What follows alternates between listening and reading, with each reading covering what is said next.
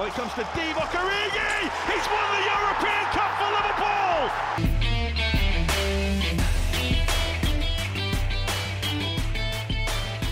Bonjour à toute la francophonie qui s'intéresse de près ou de loin au Liverpool Football Club. Ça y est, le premier numéro de Copain est en cours d'enregistrement. Et quoi de mieux qu'une victoire pour sortir de cette mauvaise série 2 à 1 face à Bournemouth. Aujourd'hui avec moi pour ce podcast, je suis accompagné de trois personnes. La première personne qui est avec moi, c'est Audrey. Salut Audrey, comment ça va? Ça va et toi? Ça va très bien, merci. Très content de t'avoir avec nous pour ce premier podcast. Et très contente d'être avec euh, cette équipe euh, de bras cassés, on dira, mais avec cette équipe pour ce premier podcast. on, on, laissera nos quelques auditeurs en, en juger après le premier numéro. Le deuxième acolyte qui nous accompagne aujourd'hui, c'est Marvin. Salut Marvin. Salut à tous. Et enfin, le dernier et non des moindres, c'est Thibaut. Salut Thibaut. Bonjour à tous. Bonjour. Au sommaire d'aujourd'hui, on va aborder les, points suivants. Donc le premier point, on va parler du match face à Bournemouth. Le second point, on va revenir un peu sur la mauvaise passe que le club a connue sur les, les trois défaites lors des quatre derniers matchs. Euh, ensuite, un focus euh, par rapport au match contre l'Atlético Madrid. Et enfin, on va faire un petit zoom sur le mercato de cet été. Quels sont les noms évoqués? Est-ce qu'on a peut-être certaines préconisations à faire à Jürgen? Parce que bien sûr, Jürgen va nous écouter. Donc voilà, ce sera le fil conducteur de ce podcast. Donc pour commencer, débrief euh, du match face à Bournemouth. Donc victoire 2-1, but de Salah et de Mané. Euh, match quand même assez poussif dans l'ensemble. On sent que l'équipe a eu besoin de, se rassurer et surtout voilà de valider les trois points. On sent qu'il y avait très certainement les esprits orientés vers le match de mercredi face à l'Atlético. Qu'est-ce que vous, vous en avez, pensé l'équipe de ce match-là face à Bournemouth? Bah de mon côté, euh, je suis quand même assez satisfait du match parce que je trouve que même si on a mis 25 minutes à rentrer dans le match, on, l'a vu, on avait la possession, mais on créait rien, on était quand même vachement brouillon, des paires de balles un peu ridicules dont on n'a pas l'habitude. Mais je trouve qu'une fois qu'on a juste haussé le niveau, on est passé au-dessus et on, a très très bien géré le match, je trouve. À se faire peur à certains moments, comme avec le sauvetage de, Milner, comme euh, faire basculer le, match sur, euh, sur un rien, comme la frappe de Mané euh, ou à un moment le dédoublement de Milner qui, pour le même prix, euh, est clairement au fond des filets à la fin de l'action. La, Personnellement, je suis euh, assez satisfait du résultat, bien entendu, puisque c'est une victoire. Après, euh, en ce qui concerne le contenu du match en lui-même, on n'a pas été euh, très consistant en fin de compte. Il y a quand même eu euh, de très bonnes périodes. Effectivement, un petit peu de difficulté à rentrer dans le match. Pas constant dans la performance, tout simplement. Après, j'ai quand même vu de belles choses et je pense que l'équipe a emmagasiné pas mal de confiance en vue du prochain match de Ligue des Champions. Moi, je pense surtout qu'il y a une chose à, retenir de ce résultat. Donc, bien sûr, il y a trois points, mais c'est surtout qu'on est à neuf points d'un titre de champion qu'on attend depuis, depuis 30, 30 ans. Donc, euh, voilà, on va retenir le, le positif, on dira. Exactement, ça c'est très très important de le souligner. Plus que 9 points avant euh, un soulagement et une douleur qui, qui tarit le club depuis 30 années. Par contre, est-ce que vous ne trouvez pas que l'équilibre tenait quand même que sur un fil par rapport à, ce match-là Bournemouth s'est quand même montré assez dangereux et des occasions assez franches sans véritablement être hyper créatif dans leur jeu. Moi, je trouve euh, que oui, effectivement, Bournemouth a été dans le jeu, mais c'est surtout qu'on a permis à Bournemouth d'être dangereux, dans le sens où on leur a offert des cadeaux, euh, on a mal géré certains replis défensifs aussi. Donc, euh, c'est vrai que 3 points, on s'en sort bien, c'est sûr. Après, c'est que Bournemouth, donc on aurait dû, euh, on aurait dû vraiment faire un, mieux dans le, la production du jeu. Mais voilà, après, je pense que l'objectif de ce match, c'était se rassurer euh, avant le match contre l'Atletico. Et, euh, et c'est fait, donc il n'y a qu'à attendre l'Atletico dorénavant. Clairement, le, le, bon point, ça va être euh, bah, nos deux ailiers, euh, nos deux buteurs, entre guillemets, qui, qui ont marqué des buts. Après, euh, je reviens rapidement sur le contenu. C'est vrai qu'il y a eu quelques petites pertes de balles, qu'il y a eu quelques, quelques déchets en fin de compte. On voit que l'équipe a encore des séquelles des dernières défaites en fait qu'on a pu encaisser. Cependant, ouais, il fallait, il fallait clairement une victoire, peu importe le score entre guillemets. L'équilibre, en effet, ça tenait qu'à un fil euh, en ce qui me concerne aussi. On faut qu'on arrive à mieux, à mieux poser le jeu et à mieux entourer l'équipe adverse afin de, mieux poser le jeu. Je trouve qu'on joue quand même une équipe qui gagne depuis un an, un an et demi maintenant. C'est-à-dire que on joue beaucoup le ballon, mais beaucoup moins d'intensité qu'avant. Et euh, le fait d'avoir pris des défaites, je trouve que ça a eu tendance à, à chambouler un petit peu cet équilibre-là. Alors, on reviendra tout à l'heure sur euh, les, trois défaites et un peu le, ressenti global qu'on peut avoir là-dessus. Euh, pour clore un peu sur le, match d'aujourd'hui, euh, je voulais vous donner la parole à chacun pour mettre un joueur en avant et, en expliquer les raisons. Donc, un, joueur du LFC, bien sûr.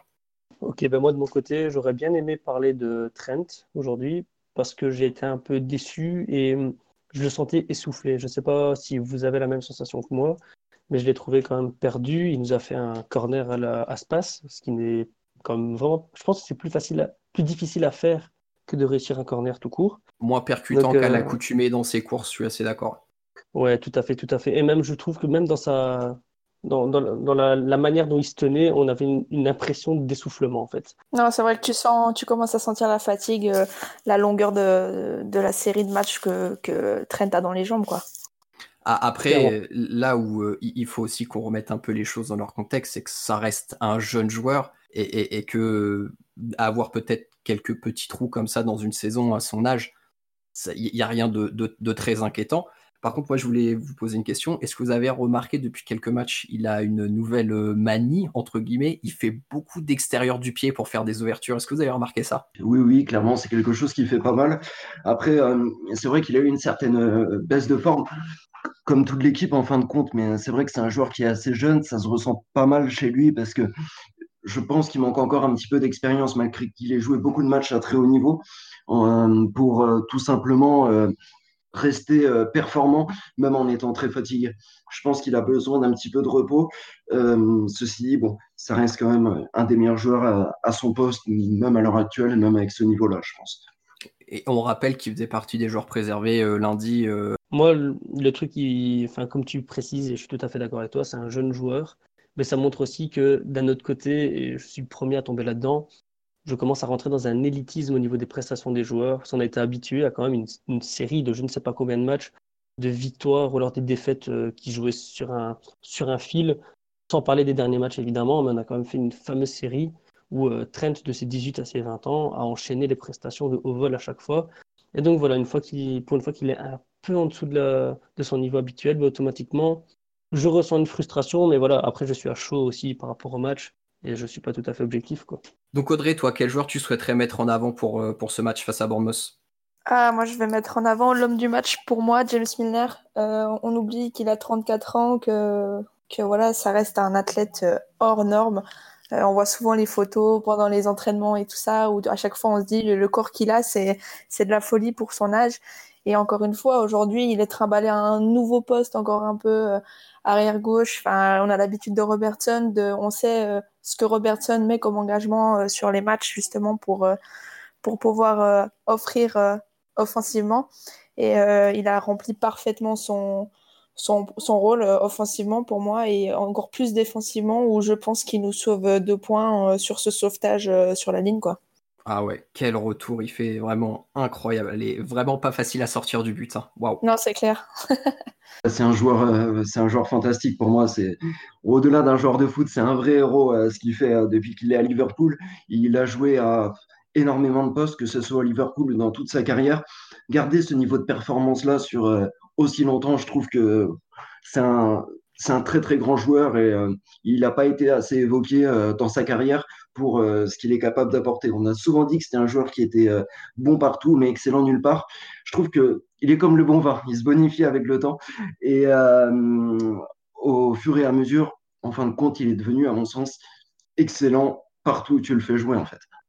Oui, et puis il faut pas oublier que les gens n'en voulaient pas au moment où il y avait des rumeurs comme quoi il pourrait rejoindre Liverpool. On parlait d'un trop grand salaire. Il avait apparemment discuter pour être justement vice-capitaine. Et, aujourd'hui, je pense que toutes les personnes qui ont pu critiquer ce choix d'aller chercher Milner, euh, s'ils pouvaient revenir en arrière, ils, ils auraient plus du tout cet avis-là avant la signature, quoi.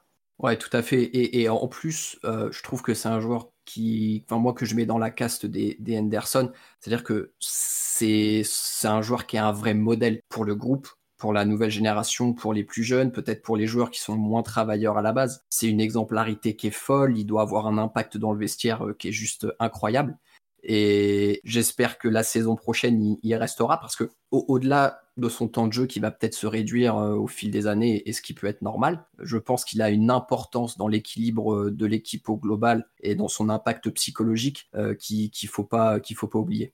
Oui, et puis regarde, quand, quand Liverpool a fait jouer les jeunes euh, en Cup, euh, lui, il était là, il a demandé pour aller s'entraîner avec eux, il a demandé pour, euh, pour être là sur le banc. Donc, euh, au-delà de la figure du, du sportif, de, de- du joueur qui se bat pour les couleurs, c'est vraiment un, homme qui est impliqué dans le club, et ça, je pense que c'est vraiment à saluer, quoi. Exactement, c'est pour ça que j'aimerais bien revenir donc sur le fameux sauvetage dont, dont on vous parlait ici précédemment. C'est bête, mais quand on réfléchit à ce sauvetage-là, si jamais on devait me demander quel est le joueur qui aurait été capable de, en fin de course comme ça, se jeter et sauver un ballon sur la ligne, moi, il y avait vraiment que, que deux noms qui pouvaient me venir en tête, c'était euh, le capitaine et le vice-capitaine.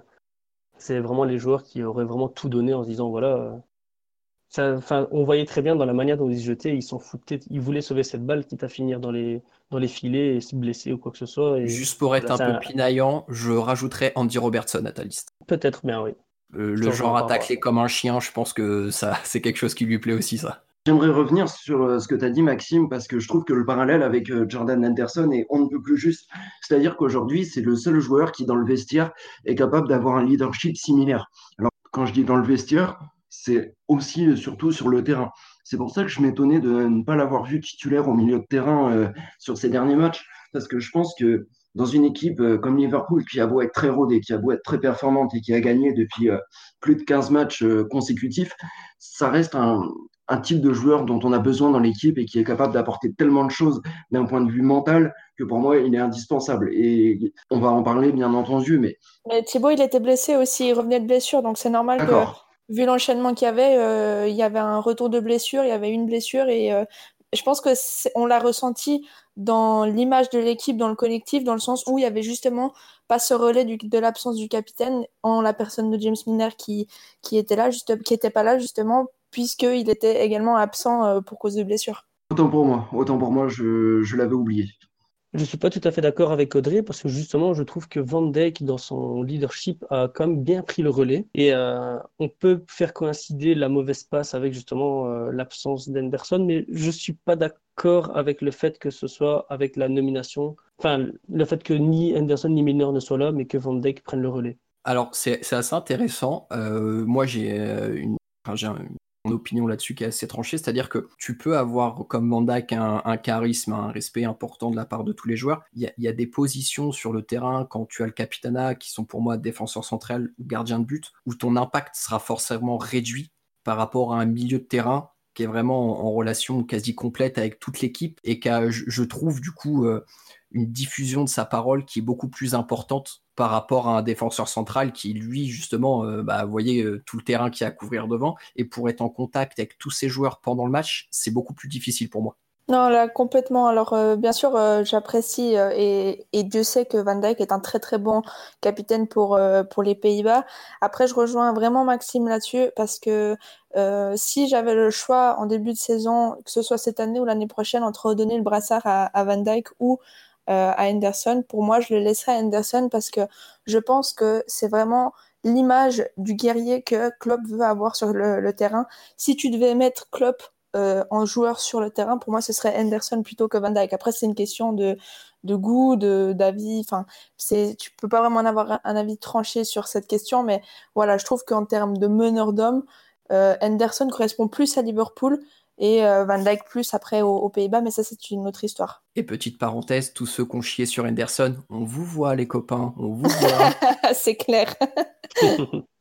Mais je rebondis par rapport à Audrey, je suis d'accord avec toi, mais je mettrai la nuance. Pour moi, le débat, c'était pas est-ce que Henderson est celui qui caractérise le mieux Liverpool au niveau du, charisme, etc. Mais est-ce que le fait qu'il ne soit pas là et que Milner ne soit pas là a réellement joué une influ- influence dans le sens où ben, on manquait vraiment d'un vrai leader sur le terrain. Donc moi, ce que je comprends de ce que vous dites, c'est que le seul vrai leader qu'on avait sur le terrain durant ces trois derniers matchs, ben, c'était Van Dijk et, c'est tout quoi. J'aimerais juste nuancer ce qui a été dit par rapport au positionnement du capitaine. C'est quelque chose avec lequel je suis d'accord sur certaines équipes et euh, d'autres moins. C'est-à-dire que, à mon sens, ça peut ne pas déranger qu'un capitaine soit positionné au poste de gardien de but parce que il va avoir un lead euh, à ce moment-là qui va être euh, fait notamment par son charisme et ce qui a été fait en amont de par sa carrière ou dans le vestiaire. Je cite des exemples par rapport à ça. Je voudrais citer euh, Buffon ou, Casillas. Après, en ce qui va concerner euh, l'équipe de Liverpool, je pense que le rôle du capitaine au milieu de terrain, c'est d'une part avoir du leadership euh, sur la plupart de l'équipe, mais également avoir une voix euh, au niveau de repositionner ses coéquipiers, au niveau de lancer le pressing, au niveau de donner des instructions et, et de pousser en fait les joueurs. Et c'est pour ça que je pense qu'effectivement, à Liverpool, le capitaine doit être situé dans le cœur du jeu. Euh, je vous propose de clore euh, ce petit débat sur Henderson où on a dérivé euh, du, du, de l'homme du match selon Audrey. mais ça, ça, nous prouve que Henderson mériterait un numéro qui lui sera dédié de la part de, de, notre podcast parce que c'est un joueur qui est vraiment incroyable.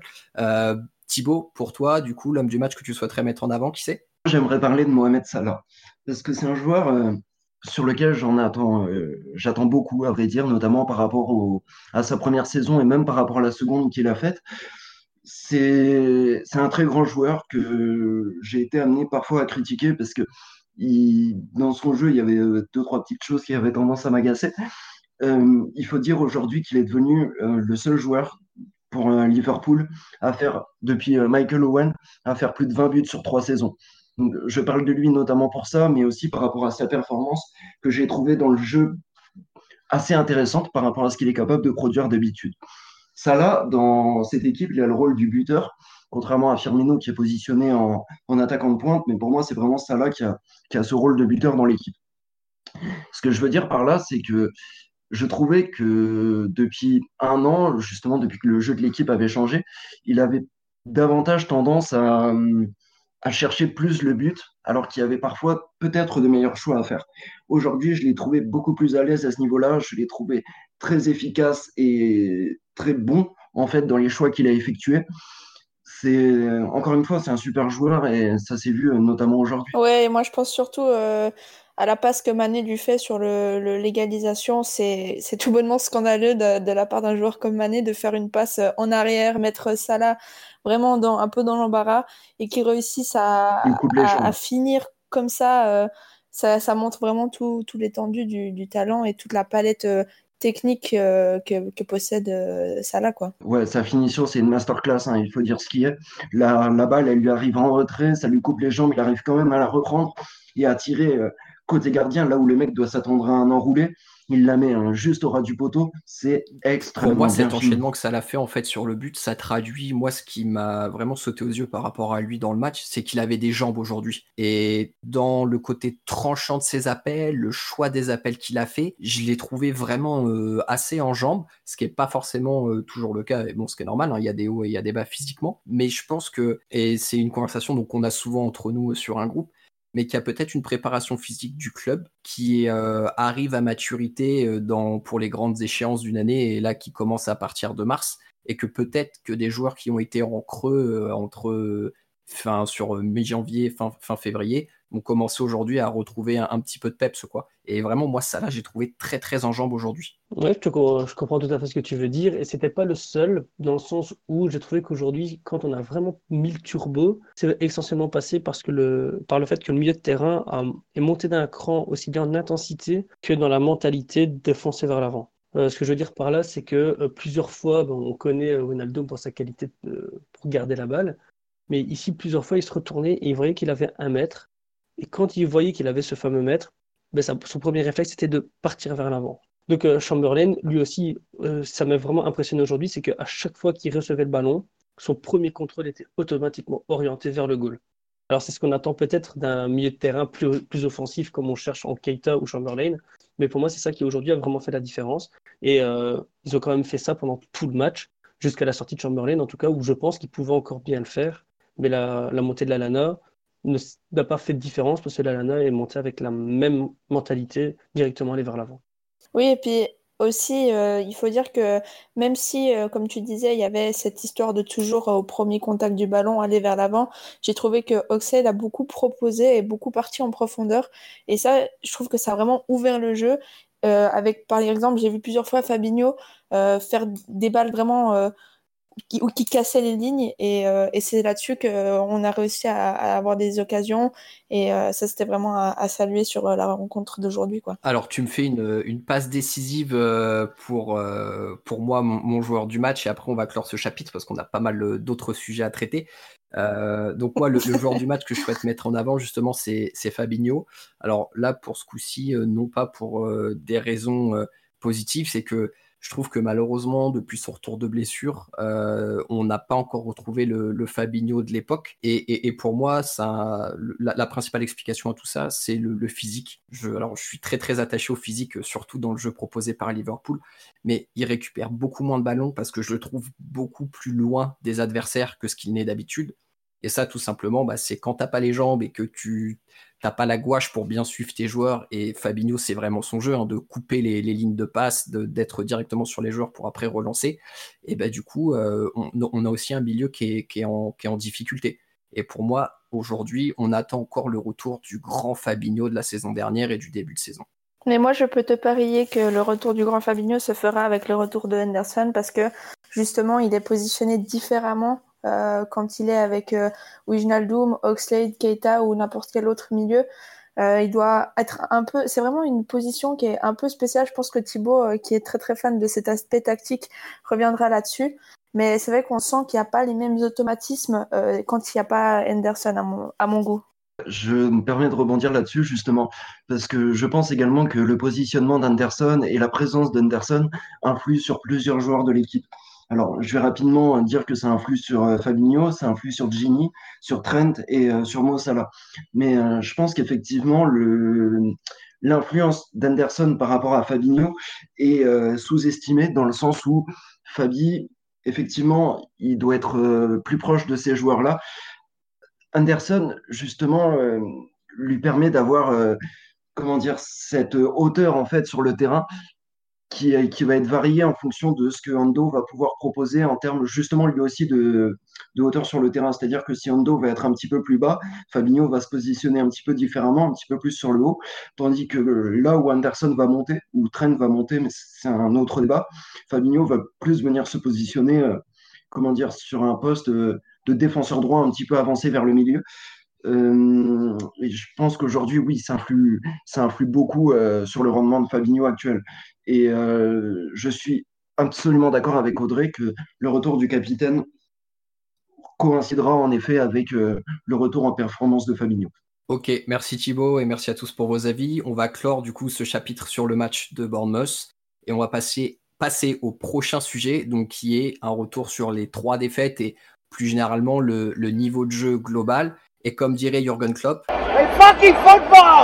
donc du coup, si vous deviez faire un résumé de la forme passée sur le dernier mois, qu'est-ce que vous mettriez en avant? Moi, je me lancerais essentiellement sur euh, le manque de créativité en fait. Euh, j'ai pas vu le match contre Watford, donc je ne peux pas me permettre de juger ce match-là.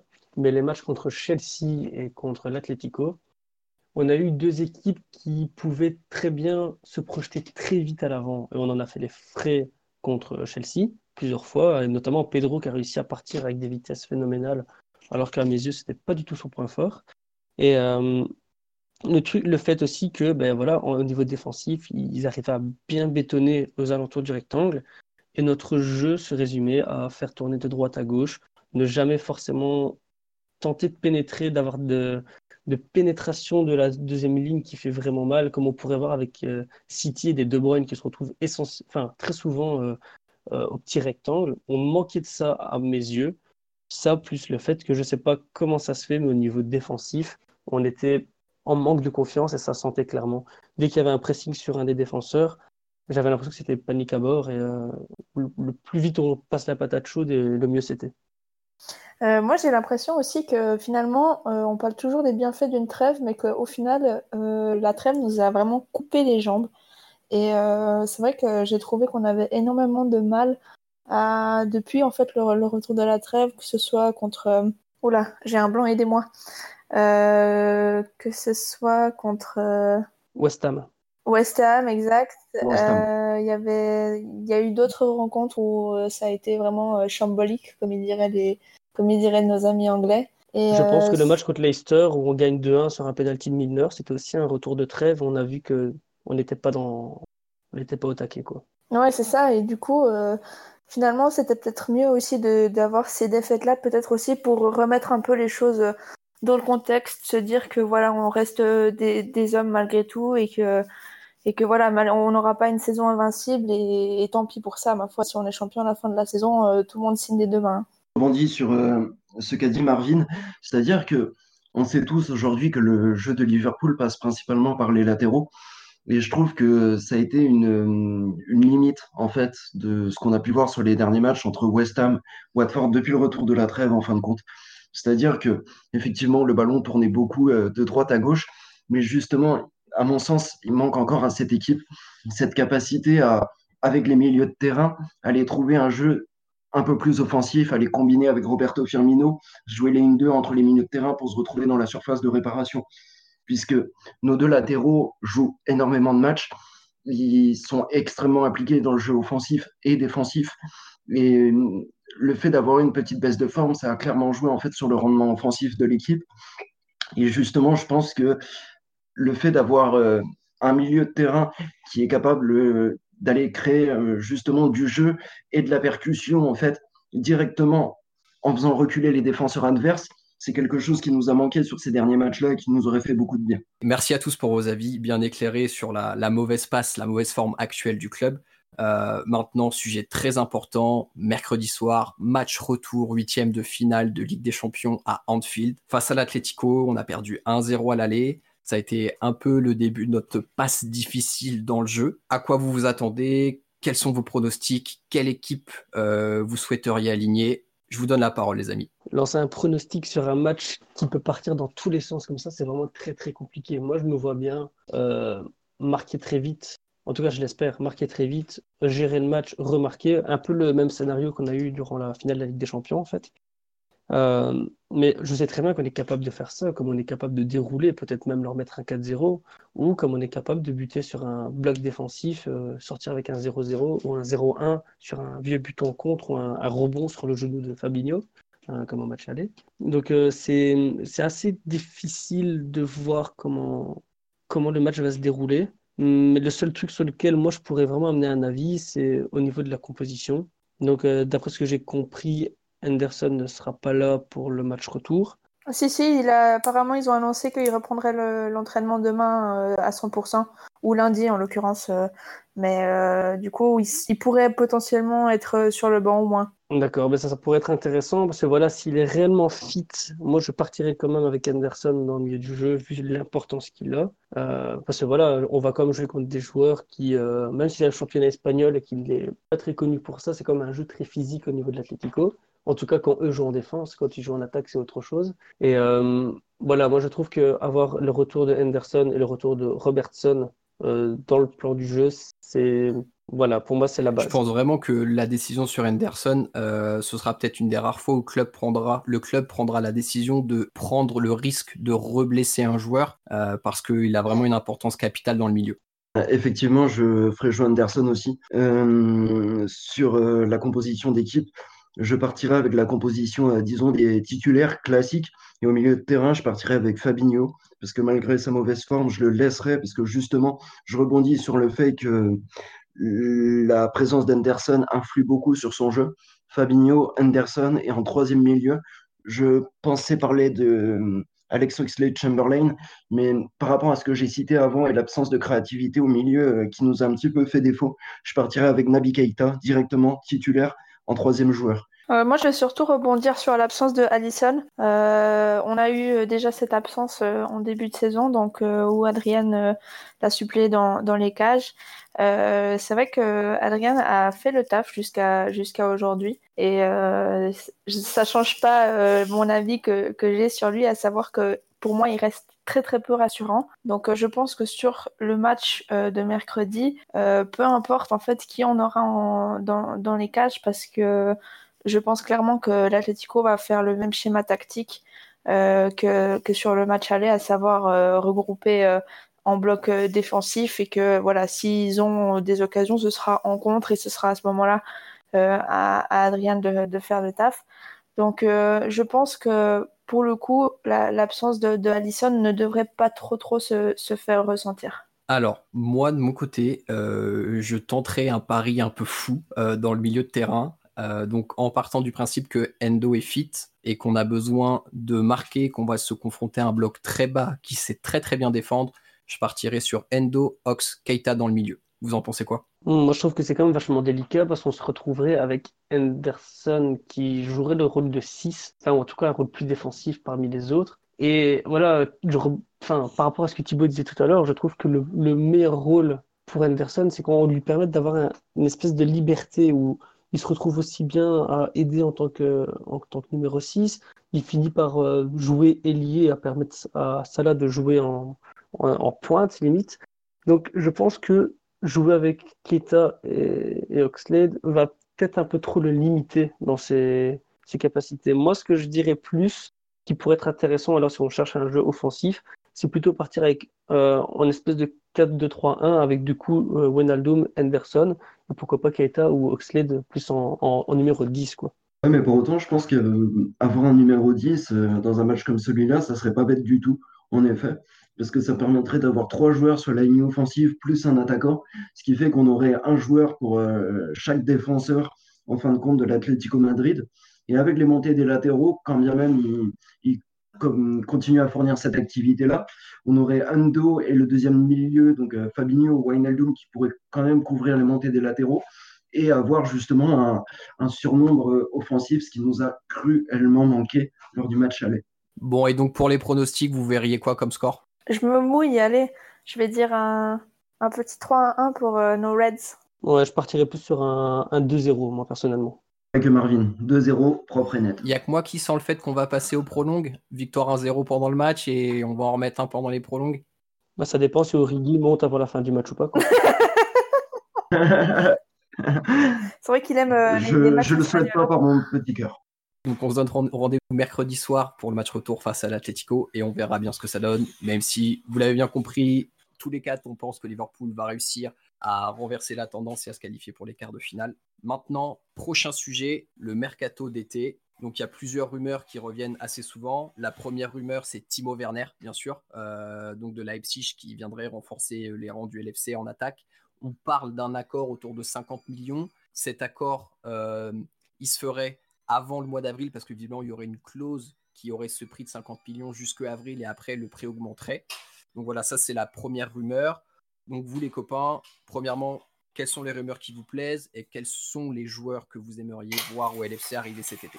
Ben, Moi, pour rebondir sur Werner, c'est vrai que je pense qu'aujourd'hui, euh, malgré euh, ce que pourra dire Marvin, euh, Origi suffit pas euh, en termes de, concurrence sur les postes offensifs. Je pense qu'on a vraiment besoin de recruter un, un, vrai numéro 9 et à ce prix-là, je pense qu'il faut clairement foncer. surtout que je crois qu'il y a quand même eu clairement des appels du pied de la part de, de Werner. Ah oui, c'est de la drague euh, ouverte là. À Liverpool. c'est clair. Donc euh, là-dessus, euh, moi je, je, foncerais pour Werner. après, dans un joueur, un poste plutôt, même si on a déjà beaucoup de joueurs au milieu de terrain, je pense qu'on pourrait encore renforcer parce qu'on a vu qu'avec des blessures, on peut parfois être limité. Sachant que je pense que Lalana et Shakiri risquent de partir cet été. Donc moi, je renforcerais bien avec euh, un joueur que, j'adore euh, particulièrement. Alors vous direz que c'est peut-être du chauvinisme, mais euh, voilà. Donc je pense à, Denis Zakaria de, de Mönchengladbach. c'est un milieu de terrain qui pourrait très très très bien aller sur le championnat anglais parce qu'il met beaucoup d'intensité, d'impact, de physique dans, les duels. C'est un, joueur dur sur l'homme et je pense que ça plairait énormément aux supporters et je pense qu'il a clairement le niveau pour pour intégrer euh, Liverpool. Je rebondis rapidement sur Werner dans un premier temps. Je pense effectivement que ça serait une excellente idée. C'est la piste la plus crédible actuellement et a priori, si tout se passe bien, il devrait venir. Je pense que ça serait une vraie plus-value à l'attaque, d'une part par rapport à ce qu'a dit Audrey, mais aussi parce que Werner est un numéro 9. C'est un attaquant de pointe, mais il faut savoir qu'avec l'Allemagne, il ne joue pas attaquant de pointe, il joue attaquant intérieur, principalement sur le côté droit Je pense que c'est un joueur qui peut également évoluer sur le côté gauche, puisqu'il joue euh, attaquant, enfin buteur, mais côté gauche à Leipzig. Je crois vraiment que ça serait une top recrue. Je pense aussi qu'on a besoin d'un milieu de terrain, mais là où je vais aller un petit peu contre Audrey, je ne pense pas qu'on ait nécessairement d'un milieu de terrain qui ait euh, une vocation physique ou défensive. Vous savez à quel point j'adore Bruno Fernandez et j'aimerais dire à tout le monde à quel point j'étais triste lorsqu'il a signé à Manchester United, parce que je pense que c'est le type de joueur dont on a besoin à l'heure actuelle. Après, il faut laisser de la place à Curtis, c'est un super joueur, mais pour autant, effectivement, si on compte les départs de Shakiri et de Lalana, potentiellement de Wilson, j'aimerais qu'on apporte un milieu. Et si je dois donner un nom, c'est un joueur du Bayer Leverkusen qui s'appelle Kay Havertz. Oh là, tu vas casser la tirelire du club là sur ce coup-là, Thibaut. Ah, je sais, je sais, mais euh, je, suis un peu tombé amoureux de ce joueur-là, il faut dire ce qui est. C'est un très très bon joueur qui, notamment, a un impact euh, physique assez important, qui peut jouer milieu offensif. Je pense qu'il peut jouer aussi un petit peu plus reculé, c'est-à-dire en position Wijnaldum. Il peut aussi évoluer sur les côtés, même si c'est un petit peu moins son rôle. Mais surtout, c'est un joueur qui a énormément de talent au niveau de la percussion, au niveau d'aller chercher euh, des gestes décisifs et d'être d'être très important. Après, est-ce qu'on n'aurait pas potentiellement une recrue dans l'effectif avec Nabi Keita? Moi, je crois toujours en Nabi Keita à l'heure actuelle. Euh, ceci dit, bah, tout dépendra de sa forme physique. Et aussi, dans le milieu, euh, il y a quand même une tendance, c'est que Jones monte de plus en plus en équipe première. En effet, ça fait vraiment plaisir de voir que ben, le côté euh, club formateur, enfin, le club qui forme des pépites de Liverpool, qui est quand même un peu dans l'ADN du club, reste encore d'actualité. Je trouve ça vraiment super chouette. Euh, au niveau des recrues, en fait, le problème, c'est que j'ai. Pour moi, Werner, c'est. Oui, c'est une très très bonne recrue à avoir parce qu'il y a le côté polyvalence, c'est un attaquant de pointe, mais qui a toutes les qualités pour pouvoir dépanner un peu partout si besoin. Donc pour moi, c'est clairement pile poil le profil que Klopp adore. Donc je ne vois, je ne vois, enfin, j'arrive pas à trouver un côté négatif euh, à son achat. Après, le, le, style de joueur que moi je pense qui pourrait être super intéressant, c'est un style de joueur comme euh, Madison de Leicester, euh, dans le sens où c'est un gars qui est capable de casser les lignes aussi bien avec des, frappes, des passes imprévisibles, tout comme capable de dribbler le joueur et créer l'action. Je pense qu'avec Salah, c'est l'un des joueurs qui crée le plus d'occasions cette saison. Voilà, il est encore aussi jeune, je pense qu'il a, il a 22 ou 23 ans, ou peut-être plus si je me trompe, mais il est encore relativement jeune, il n'a pas 25 ans, ça c'est sûr. Et donc on voit que c'est encore un, joueur à travailler, à créer, enfin, un, diamant à polir, et on sait que Klopp adore ce genre de profil. Malheureusement, on sait très bien qu'un joueur anglais qui a son niveau de jeu cette saison, ça va pas être gratuit. Donc, je ne sais pas si un joueur a un profil similaire, pour moi, c'est pile poil le, le joueur qu'il nous faudrait euh, en plus de, éventuellement pour moi un, un, attaquant plus de pointe. Parce que oui, même si j'aime bien Origi, pour moi, Origi est beaucoup plus influent quand il joue sur le flanc gauche. À mon sens, je pense qu'effectivement, euh, un joueur comme Madison ou comme Havertz, parce qu'à mon sens, c'est deux joueurs qui peuvent apporter euh, deux choses différentes. Enfin, deux choses similaires à l'équipe malgré qu'ils aient des profils différents. Euh, je pense vraiment que depuis le départ de Coutinho, qui n'a forcément pas nécessairement influé sur les performances, mais qui justement, on manque un petit peu d'un joueur de ce profil-là depuis son départ. Effectivement, je pense qu'un joueur comme Madison ou comme, euh, pourrait apporter en fait cette qualité-là de, de, percussion et euh, de dernier geste en fait au niveau du milieu de terrain. Après, effectivement, on n'a pas replacé qualitativement euh, Coutinho dans l'équipe, mais c'est vrai qu'aujourd'hui, euh, étant donné que nos meneurs de jeu sont nos, nos latéraux, à l'heure actuelle, c'est vrai qu'on ressent pas forcément le manque d'un profil à la Coutinho. Après, c'est pas si on avait gardé Coutinho, forcément l'équipe actuelle jouerait différemment parce qu'avec euh, un, joueur comme Coutinho, avec euh, la technique qu'il a, forcément, ce serait vraiment dommage de, se passer de ouais, de cette possibilité de faire des, changements dans le jeu, de, de pouvoir apporter un plus par euh, une passe, par un geste, par, par un tir. Et, donc c'est clair. Mais euh, c'est vrai que pour moi, je trouve que quand on parle encore de Coutinho, aujourd'hui, c'est pour moi plus d'actualité parce que, comme je l'ai dit, le, le, jeu ne passe plus forcément par le, cœur du jeu. Et, et donc voilà, ça c'est pour moi, je trouve pas que ce soit dérangeant de ne pas avoir un playmaker comme Coutinho. Alors là, du coup, vous avez tous parlé de recrues offensives. Il n'y a aucune recrue défensive qui vous semble intéressante ou, nécessaire Parce qu'il faut rappeler que Lovren, y a quand même de fortes chances qu'il quitte le club cet été. Par qui on le remplace? Est-ce qu'on fait monter peut-être quelqu'un des jeunes ou est-ce qu'on va chercher quelqu'un d'autre? J'ai lu que le jeune défenseur central de Leeds, si je ne me trompe pas, était pisté. Un jeune défenseur qui apparemment fait une sacrée saison en D2. Euh, moi, je serais tout à fait d'accord, mais c'est difficile pour moi de, vraiment de, donner un avis parce que je ne l'ai jamais vu jouer. je me base que sur euh, les quelques écrits et avis que j'ai pu lire par-ci par-là. Mais moi, je pense que oui, une, une recrue défensive serait intéressante, tout comme une doublure à, à Robertson, parce qu'on parlait tout à l'heure de la polyvalence de Milner. Milner, tu peux le mettre arrière gauche, arrière droit, euh, flanc gauche, flanc droit, attaquant de pointe. Il jouait quand même faux numéro 9 avec City avant de venir à Liverpool. Euh, voilà, même s'il est capable de dépanner, c'est pas son poste et on, le ressent très bien, même si ça n'empêche pas de faire des matchs euh, corrects, voire plus que corrects. Mais je pense qu'avoir une, soit un jeune avec un bon profil ou alors un joueur qui est capable de venir et euh, de jouer la doublure en, bas gauche, pour moi, ça pourrait être très très intéressant. Après, je trouve qu'on a quand même trois bons joueurs euh, au poste de défenseur central. Un quatrième serait pas du luxe, sachant que Matip reste euh, fragile. Gomez a aussi eu par moments des fragilités physiques. Peut-être que une doublure pour Robertson, puisque Neko Williams a prouvé qu'il pouvait être euh, une bonne doublure pour Ta. Euh, j'ai été vraiment séduite par ce joueur et je pense qu'il y a vraiment un potentiel euh, pour l'avenir. Ceci dit, je pense que la Russie reste encore peut-être trop jeune, pas prêt pour, pour être la doublure de, de, Robert, de, Ta, donc, non, de, de Robertson, pardon. Et, et du coup, je pense qu'on on pourrait vraiment imaginer recruter un, une doublure euh, pour, euh, pour Robertson. Est-ce que tu ne penses pas que le temps que la arrive à maturité, on peut continuer à utiliser Milner à ce poste? Puisqu'on a beaucoup de joueurs euh, au milieu de terrain, mine de rien, on a près de 7 joueurs actuellement au milieu de terrain, plus euh, qui va revenir de près. Après, je ne sais pas ce qu'on en fera, mais il y a aussi Curtis. Est-ce que tu ne penses pas ça, tout simplement?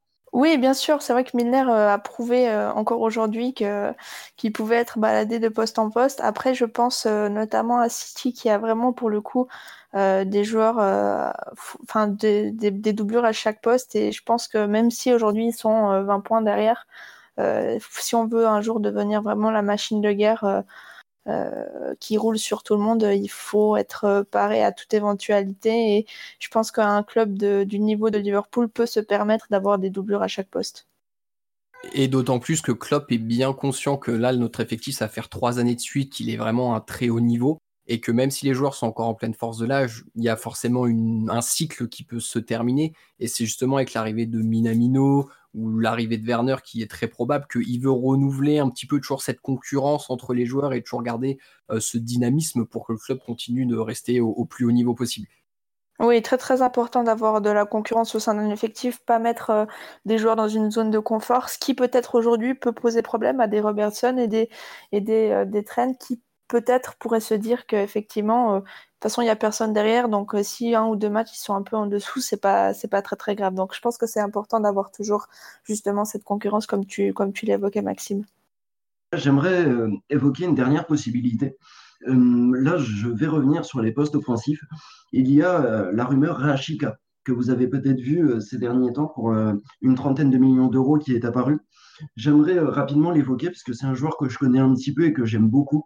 C'est un joueur qui peut évoluer sur les trois postes de l'attaque qui a une grosse frappe de loin, qui me fait penser un petit peu euh, à Marco Reus à son début de carrière, en fin de compte. Toute proportion gardée, parce qu'on sait tous le joueur que Reus est devenu.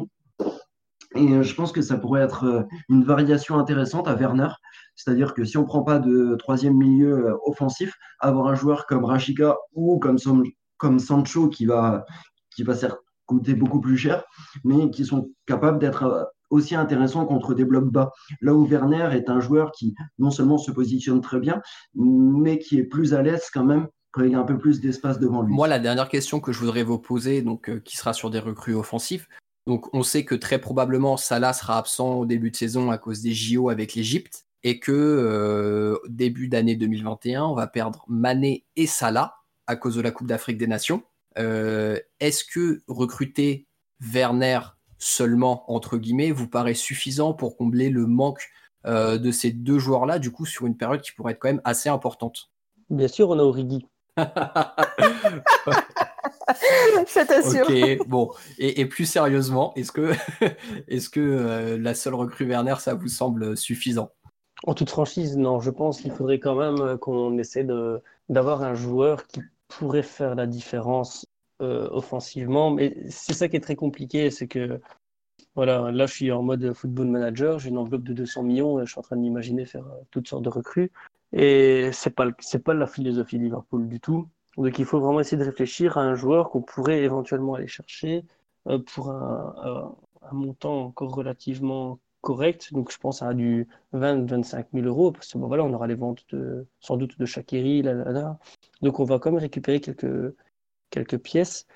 Et pour moi, non, il faudra avoir au moins une recrue en plus, ou au moins pour la rotation, parce que ça veut dire qu'on se retrouverait avec euh, éventuellement Origi, euh, Werner, Firmino devant, Minamino en, en rotation, voilà, on est court, on est court, on n'a pas de, joker de luxe euh, comme j'aime. Alors après, euh, Shakiri pourra être vendu, la Lana est en fin de contrat, donc il partira gratuitement. Par contre, ça libérera euh, de la masse salariale au même titre que le Vren s'il part, ça libère une masse salariale qui, est quand même qui est quand même importante.